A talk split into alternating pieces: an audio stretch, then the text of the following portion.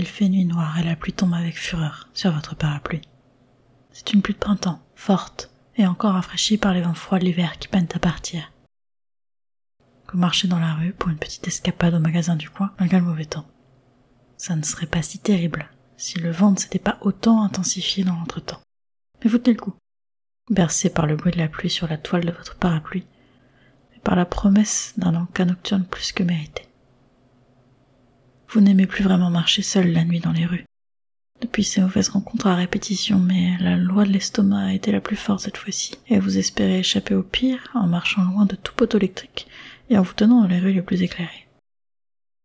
Le cœur pas vraiment au repos, vous avancez tout de même et parvenez jusqu'au magasin sans encombre, déposant votre parapluie à l'entrée avant d'aller faire votre petite course.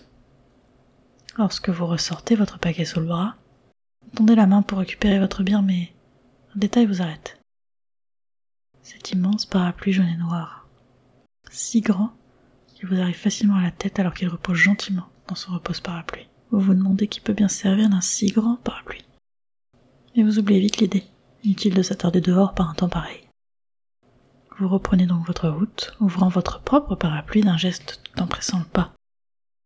Entre les gouttes de pluie, vous ne l'entendez pas tout de suite, mais un étrange bruit vous accompagne tout au long du chemin du retour. Une sorte de bouing glauque, comme si quelque chose rebondissait derrière vous dans la nuit. Pris d'une terreur que vous commencez à bien connaître, vous préférez accélérer le pas pour semer cette potentielle personne. Serait-ce encore ce squelette géant qui vous a retrouvé Mais le bruit persiste, s'intensifie dans votre dos, tant et si bien que vous avez l'impression qu'il est juste derrière vous. De panique, vous vous arrêtez aussi sec sentez quelque chose vous rentrer dedans. Vous étouffez un cri de stupeur, n'osant pas faire un millimètre de plus. Votre parapluie et votre sac sont tombés au sol, la pluie ruisselle sur vous, comme autant de traînées aussi glacées que votre sang.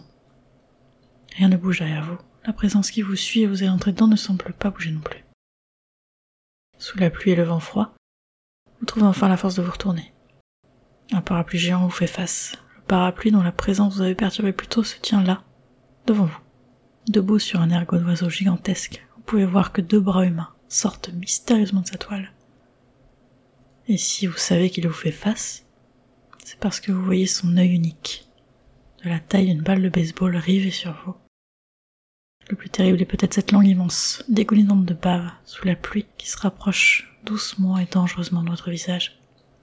Lorsqu'elle vient vous caresser la joue de haut en bas, vous ne pouvez pas retenir un cri de pure terreur qui vous échappe dans la nuit.